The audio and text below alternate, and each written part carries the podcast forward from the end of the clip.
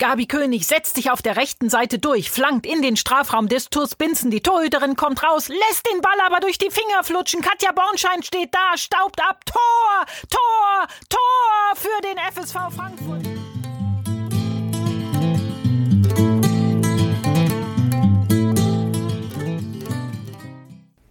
Herzlich willkommen zur vorerst letzten Folge von Legende verloren, dem Podcast über die Geschichte der Frauenfußball-Bundesliga. Hm, letzte Folge? Ja, letzte Folge von der Staffel, die sich auf die Bundesliga-Saison 1990-91 fokussiert hat. Aber wir machen weiter. Wir haben so viel Spaß an dem Thema, wir haben so viele Leute kennengelernt, so viele Geschichten erzählt bekommen.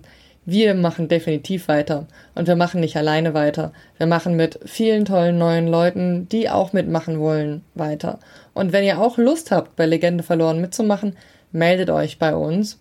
Wir sind erreichbar über E-Mail, Instagram, Facebook und Twitter.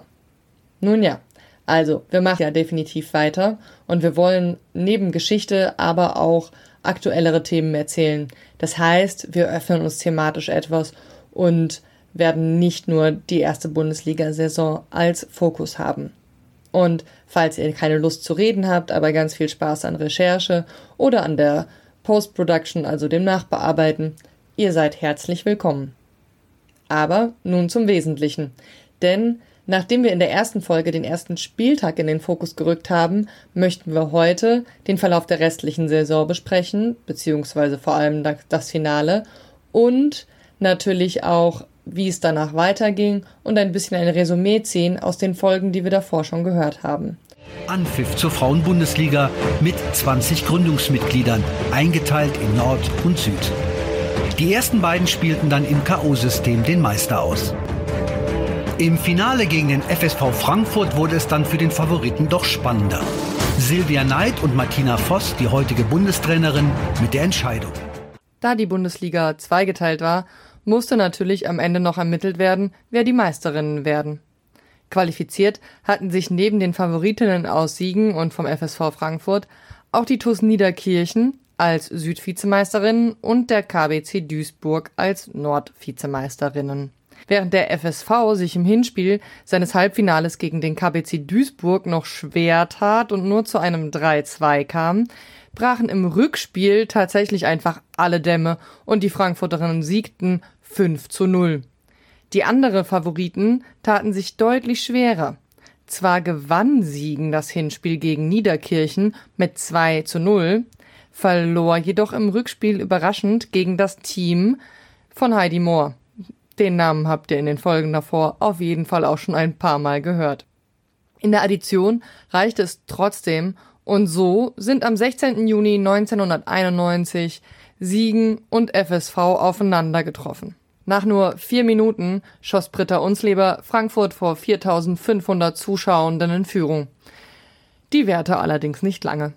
Edith Kern glich bereits in der elften Minute aus. In der Folge übernahm Siegen zunehmend das Spiel und ging in der 20. Minute durch Silvia Knight in Führung.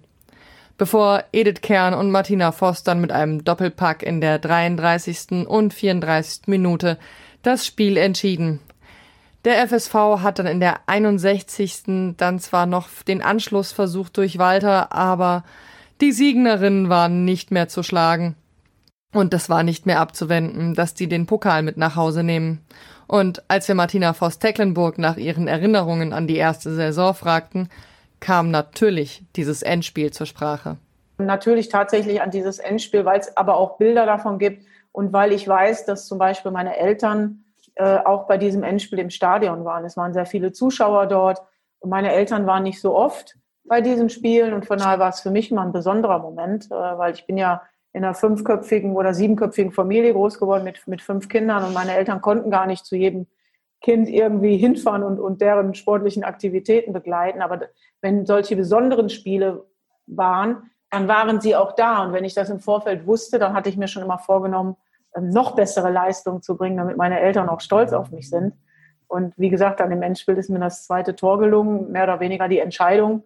Und ähm, habe auch jetzt nochmal die Jubelbilder, habe auch noch äh, Fotos jetzt rausgekramt, wo ähm, Silver Knight und ich diesen riesen Pokal küssen und, und irgendwie alle gleichzeitig aus diesem Pokal Sekt trinken. Also ja, eine schöne Zeit und schöne, schöne Bilder und schöne Erinnerungen, die dann, wenn man drüber nachdenkt, tatsächlich auch ein Stück weit zurückkommen. Was dann folgte, war eine Meisterfeier, die wohl definitiv ihren Namen verdient hatte. Meisterfeiern oder überhaupt die, die Siegesfeiern in Siegen, äh, die waren auch aller Ehren wert. Also wir ähm, sind sowieso nach den Heimspielen, das fand ich auch ganz toll, sind wir immer gemeinschaftlich essen gegangen mit dem gesamten Team.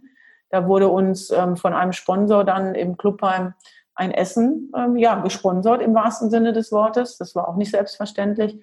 Und was wir ganz oft auf Siegesfeiern gemacht haben, war die sogenannte berühmt-berüchtigte Siegner Bierstaffel, dass sich zwei Fünfer- oder Sechser-Teams gegenüberstanden. Äh, jede, jede Person hatte ein äh, Glas Bier vor sich und ähm, auf Los geht's los mussten die ersten zwei, äh, die also das gegnerische Team und mein Team zum Beispiel musste die erste Person das Bier auf Ex austrinken und es hinstellen. Und erst wenn sie es unten hingestellt hatte, durfte die zweite das Glas nehmen und es auf Ex austrinken. Und ähm, die Staffel, die dann am Ende gewonnen hat, die äh, wurde gefeiert und bejubelt. Und von daher, ähm, ja, Wie war das schon schön. Bierstaffel. Würden Sie das Ihren aktuellen äh, Spielerinnen auch erlauben? Nur wenn wir ähm, einen großen Titel holen. Dann dann mache ich mit. das heißt, das würden Sie auch noch hinkriegen? Ja, da darf man nicht, mich nicht unterschätzen. Ich war eine der schnellsten. Ich habe ganz wenig getrunken, aber ich kann sehr schnell trinken. Feiern hatte einen großen Stellenwert bei vielen, die uns über diese Zeit in der Bundesliga äh, erzählt haben. Und jetzt wissen wir auch alle, was vielleicht das geheime und besondere Talent von unserer Fußballnationaltrainerin ist. Weil unsere achte Folge ja auch ein Stück weit eine kleine Feier für uns ist, dachten wir uns, wir packen hier nochmal ein paar Highlights von Feiergeschichten rein. Viel Spaß mit Freddy. Die Feiern waren durchaus wild. Also ich erinnere so Planwagenfahrten durch die Weinberge rund um Bad 9a, bis wir dann bei irgendeinem Schützenhaus gelandet waren, das wir gefühlt in Schutt und Asche gelegt haben.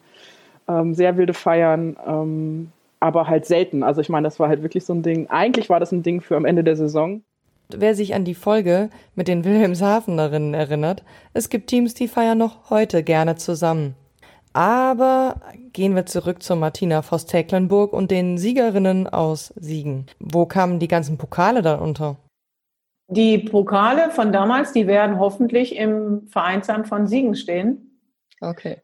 Wir haben dann für ähm, den Meistertitel quasi immer so einen ganz kleinen Repli bekommen, so als oder eine Medaille bekommen, so am Bande. Äh, da stand dann drauf eben deutscher Meister oder DFB-Pokalsieger. Einige davon ähm, habe ich jetzt nochmal aus der Umzugskiste geholt, weil ich habe mir einen kleinen Fitnessraum zu Hause eingerichtet und dort habe ich mir so drei, vier Ecken gemacht. Also es gibt eine WM-Ecke, es gibt eine EM-Ecke, es gibt eine Vereinsecke, ähm, wo auch ein paar ältere Bilder jetzt an der Wand hängen und von daher ähm, ja, habe ich da noch mal ein paar, paar wahre Schätze gefunden, die ich so lange jetzt, weil ich war, bin ein paar Mal umgezogen und dann war ich ja lange in der Schweiz und dann äh, musste ich das ähm, alles erstmal irgendwie in Umzugskartons verstecken und die äh, habe ich jetzt so nach und nach aus der Garage geholt. Es stehen noch zwei, drei, also ein paar Schätze sind da wohl noch drin. Ähm, und wie gesagt, die, die wichtigsten Pokale oder so die schönsten Erinnerungen, die kriegen natürlich schon einen besonderen. Wir wünschen Martina Voss-Tecklenburg natürlich, dass sie noch die ein oder andere Auszeichnung und den ein oder anderen besonderen Moment mit in ihre Vitrine beziehungsweise in ihrem besonderen Platz zu Hause stellen kann. Aber kommen wir von den schönen Momenten und Siegesfeiern zu der Entwicklung der Bundesliga. Wie hat sie sich seit der ersten Saison entwickelt? So haben wir zum Beispiel mit Jürgen Jansen, einem Schiedsrichter vom ersten Spieltag, geredet. Der hat unter anderem danach nie wieder ein Frauenfußball-Bundesliga gepfiffen. Also haben wir ihn gefragt, wie hat sich die Schiedsrichterei eigentlich entwickelt und warum hat er nie wieder bei den Frauen gepfiffen? Haben Sie denn mehr als dieses eine Spiel von den Frauen gepfiffen? Nee, das war mein, mein Highlight sozusagen in dem Bereich. Ich habe danach, da kam aber auch relativ schnell, ging es dann in die Richtung, dass man gesagt hat, Bibiana Steinhaus ist ja ein wirklich Vorzeigeathlet, äh, die ja auch die Männerbundesliga pfeift, äh, dass Frauen dann auch diese Spiele geleitet haben. Das ging beim DFB relativ schnell. Da wurde diese, auf der Schiedsrichterseite hat man dann sozusagen auch einmal dann angefangen, Frauen als Schiedsrichterinnen auszubilden.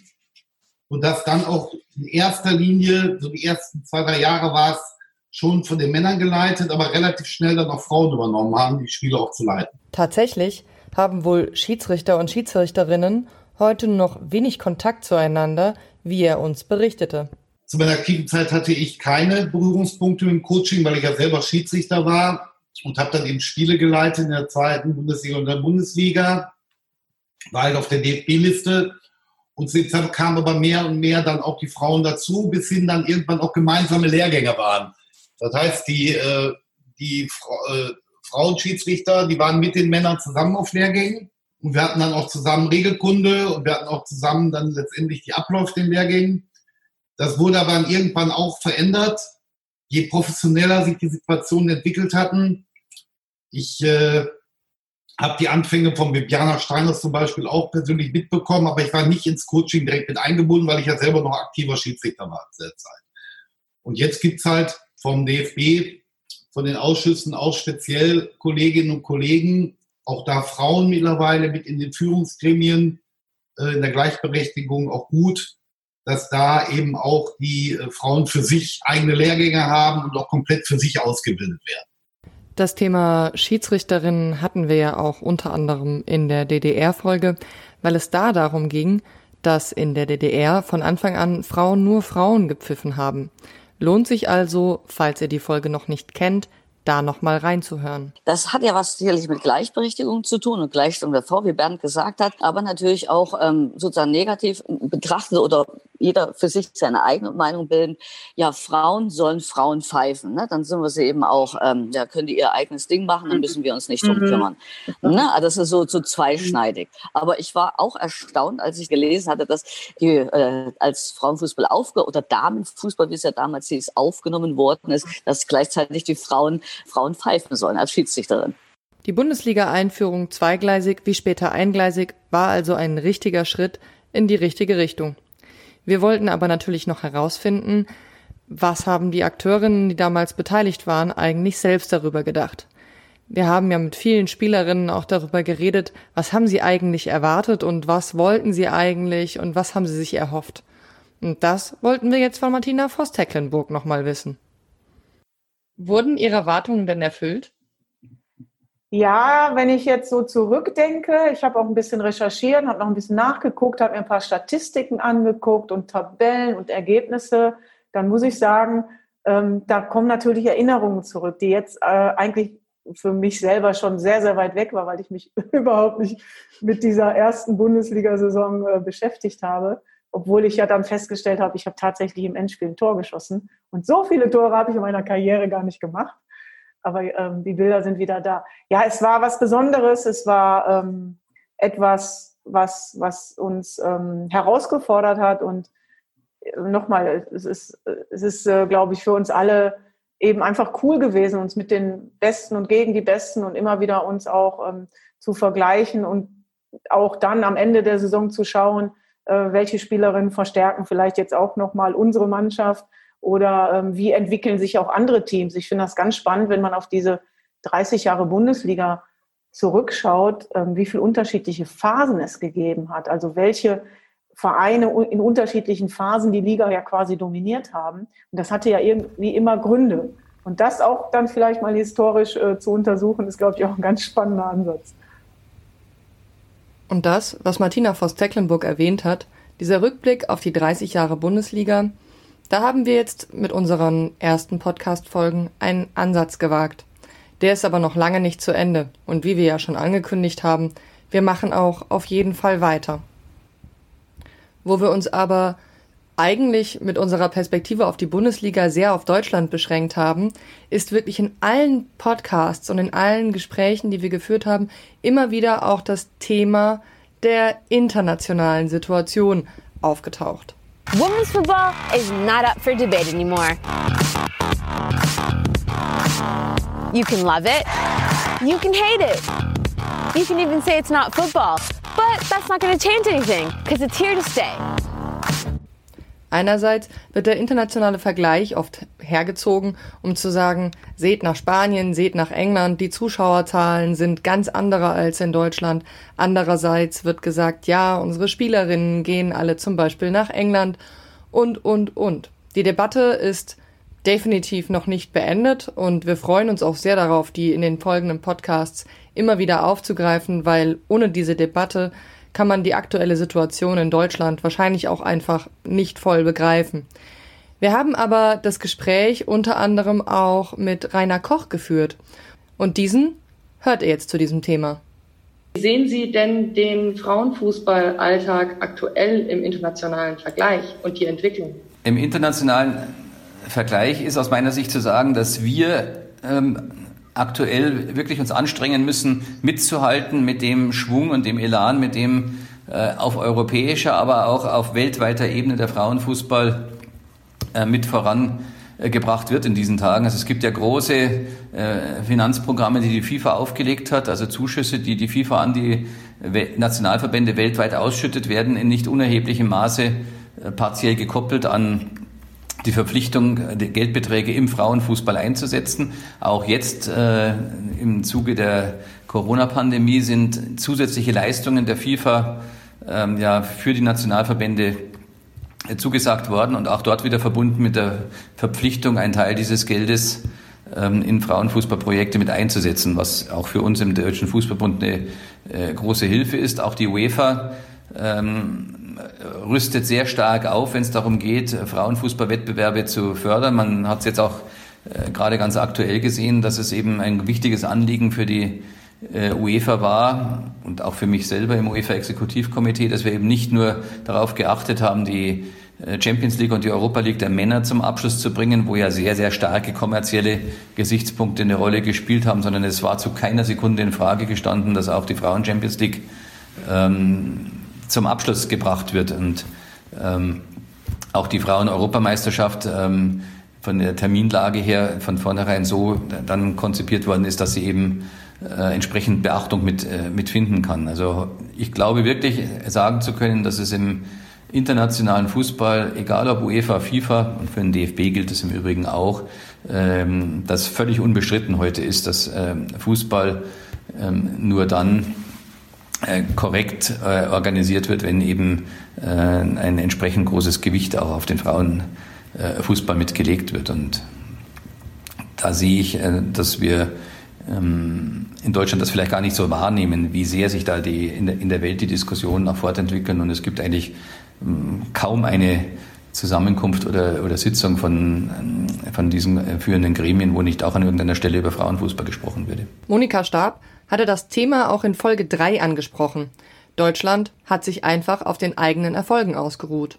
Auf dieser Ebene, auf diesem Niveau auch nicht nur die Ausbildung oder die Entwicklung, sondern auch auf dieser Ebene äh, ich da auch mich weiterentwickeln kann. Und das ist mir auch sehr wichtig. Ja. Nur das nochmal am Rande. Ja, was wünsche ich mir? Ich äh, wünsche mir einfach, dass wir den Zug nicht verpassen. Äh, momentan gehen viele mit Vollgas voraus, mit, äh, wie sagt man, D-Zug oder Eilzug in England. Ich glaube, wenn wir uns ein paar Nachbarländer anschauen, dann müssen wir wirklich ganz, ganz, äh, ja, wie soll man sagen, uns A, nicht auf den Erfolgen ausruhen in der Vergangenheit, weil die zählen nicht mehr, die sind Vergangenheit, ja.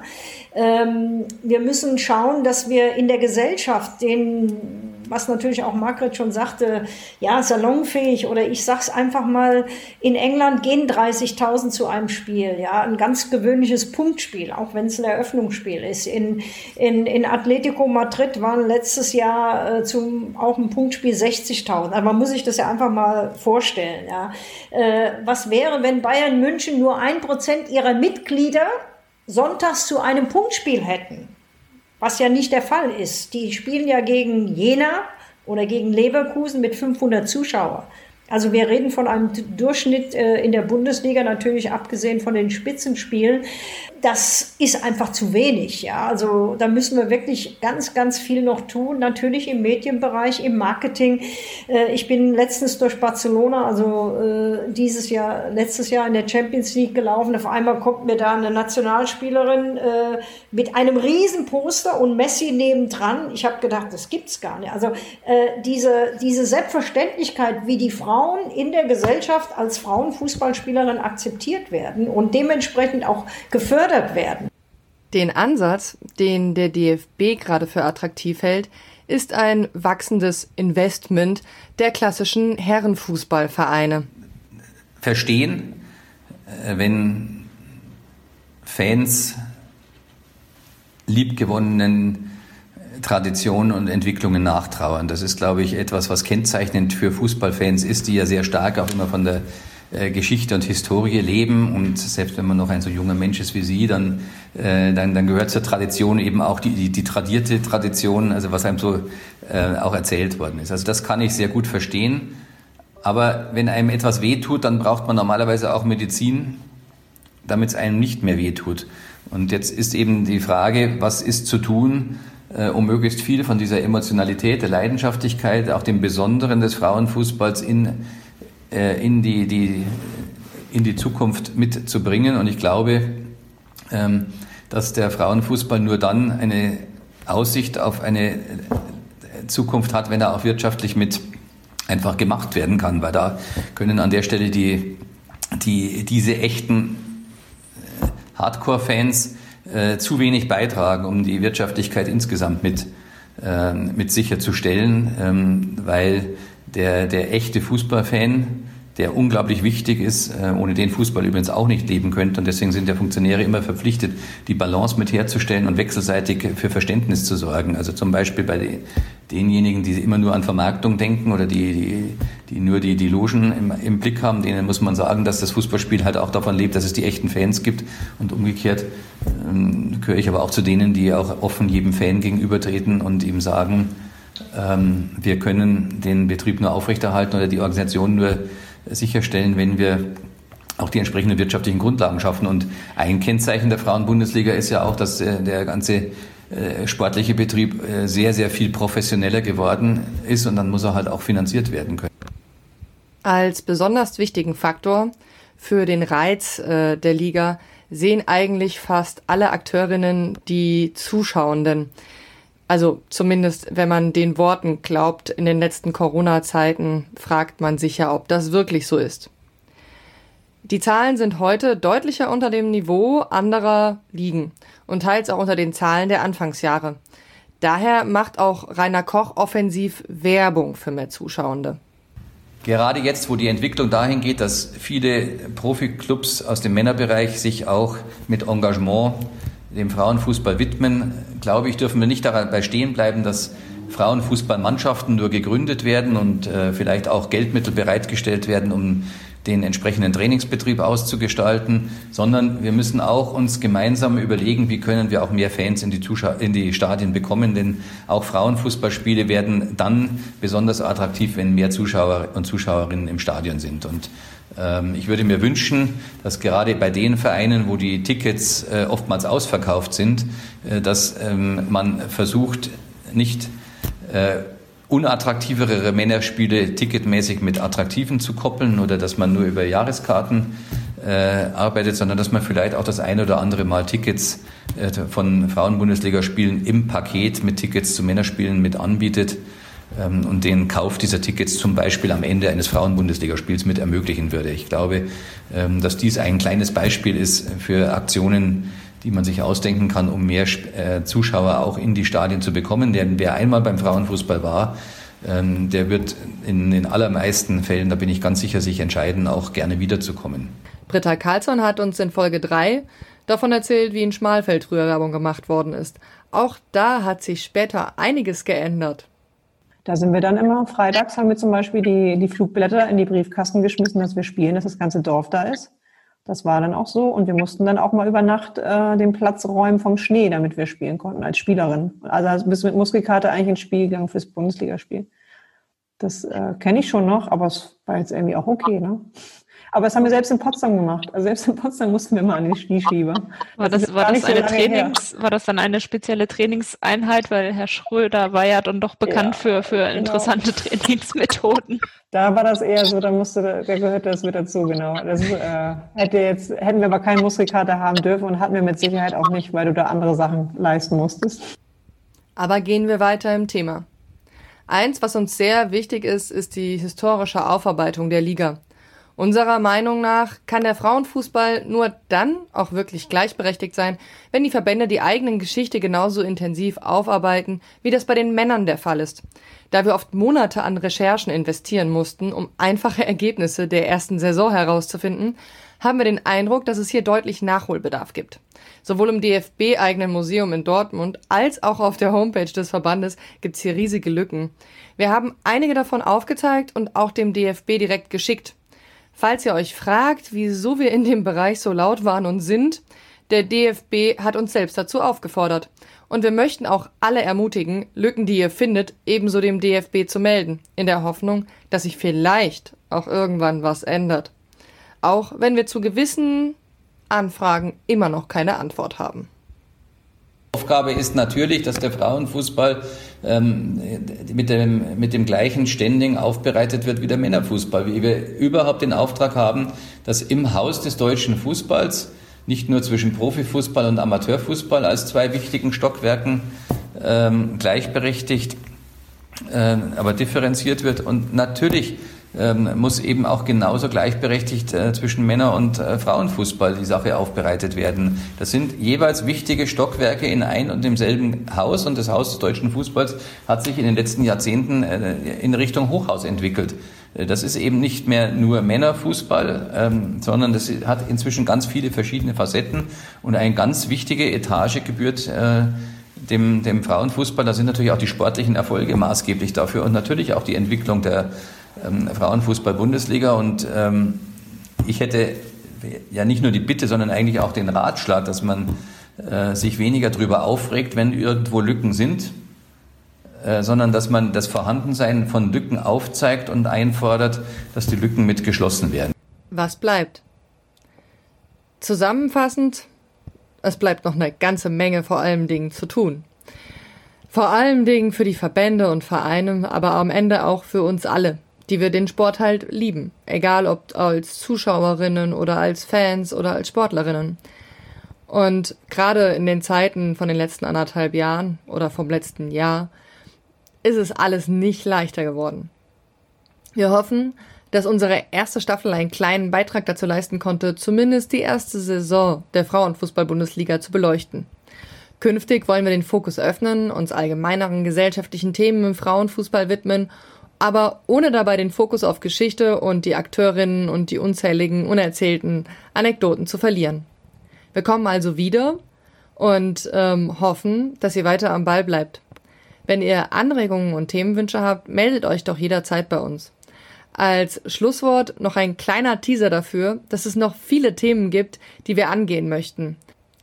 Zum Schluss wollen wir Martina Voss-Tecklenburg nochmal zu Wort kommen lassen, die uns auch von den Tiefs ihrer Karriere erzählt hat, die es eigentlich nicht geben müsste, zumindest nicht in der Form. Also arbeiten wir gemeinsam daran, dass es besser wird. Es gab tatsächlich die Phase, wo ich überlegt habe, ob ich mit dem Leistungsfußball aufhöre, aber nicht, weil mich der Leistungsfußball gestört hat. Im Gegenteil, dort habe ich Kraft geholt, dort habe ich mir Selbstbewusstsein geholt, Dort habe ich äh, Dinge erleben dürfen, die ich als Privileg empfunden habe. Ich durfte Länder bereisen, die ich sonst nie gesehen hätte. Ich konnte mich als Persönlichkeit entwickeln ähm, und bin zu einer Person ge geworden, die mich durch den Sport äh, geprägt und geführt hat. Aber tatsächlich gab es eine Phase, als meine Tochter auf der Welt war, wo mir von außen ähm, sehr viel Druck gemacht wurde, wo sehr viel von außen mir ein schlechtes Gewissen gemacht wurde, so nach dem Motto, jetzt hat die Martina eine kleine Tochter und fährt trotzdem zu einer EM oder ist trotzdem weg oder ähm, gibt ihr Kind äh, mehr oder weniger zu ihrer Schwester äh, am Tag, weil ich ja noch arbeiten musste. Und äh, da haben dann Leute sich äh, wirklich ähm, angemaßt, äh, ein Urteil zu treffen und mir ähm, oft ein schlechtes Gewissen gemacht. Aber ich habe dann immer für mich gesagt, wenn ich glücklich bin, wenn es mir gut geht und der Fußball war, wie gesagt, Kraftquelle für mich, dann geht es auch meiner Tochter gut. Und ich habe die Dina ja ähm, relativ früh überall mit hingenommen. Ich habe ja fünf Wochen nach der Entbindung schon wieder trainiert und acht Wochen nach der Entbindung wieder gespielt. ich habe die Dina auf der Autobahn gefüttert auf dem Weg von Duisburg nach Siegen. Ähm, es gab viele Betreuerinnen, äh, es gab viele Mitspielerinnen, die die Dina im Bus betüttelt haben, weil ich sie auch mitnehmen durfte. Auch das war ein Privileg, was man mir zugestanden hat, dass ähm, ich meine Tochter mitnehmen durfte. Äh, Siegen hatte da schon eine Erfahrung, weil Marion Isbeth ja auch eine Zeit lang dort gespielt hat und auch einen kleinen Sohn hatte, der dann auch mit war. Und von daher, ähm, ja, war das halt schön, dass ich dort in, in jeglicher Weise unterstützt wurde. Aber wie gesagt, das war eher ähm, so der Moment, als so Dina ein, ein, zwei Jahre alt war, wo ich äh, kurz davor stand zu sagen, okay, dann äh, höre ich halt mit dem Fußball auf. Aber Gott sei Dank habe ich es nicht gemacht. Wir können da Martina Voss-Tecklenburg nur sehr, sehr zustimmen und wir sind auch sehr froh, dass sie dem Fußball erhalten geblieben ist und freuen uns auch auf das, was sie noch im Fußball so treiben wird. Und Ihr dürft euch drauf freuen, was wir im Bereich Fußball noch so treiben. Ich traue mich jetzt nicht, Daten anzusagen, weil ihr habt vielleicht gemerkt, die Folge hat jetzt drei Monate gedauert, bis sie fertig geworden ist. Aber wir sind an den Recherchen dran. Es wird viel Historie ausgegraben. Es wird aber auch was Aktuelles geben. Und im Sommer wird es auf jeden Fall die Staffel 2 geben. Bis dahin. Meine Damen und Herren, Sie müssen sich jetzt also an die Damenfußball-Bundesliga gewöhnen.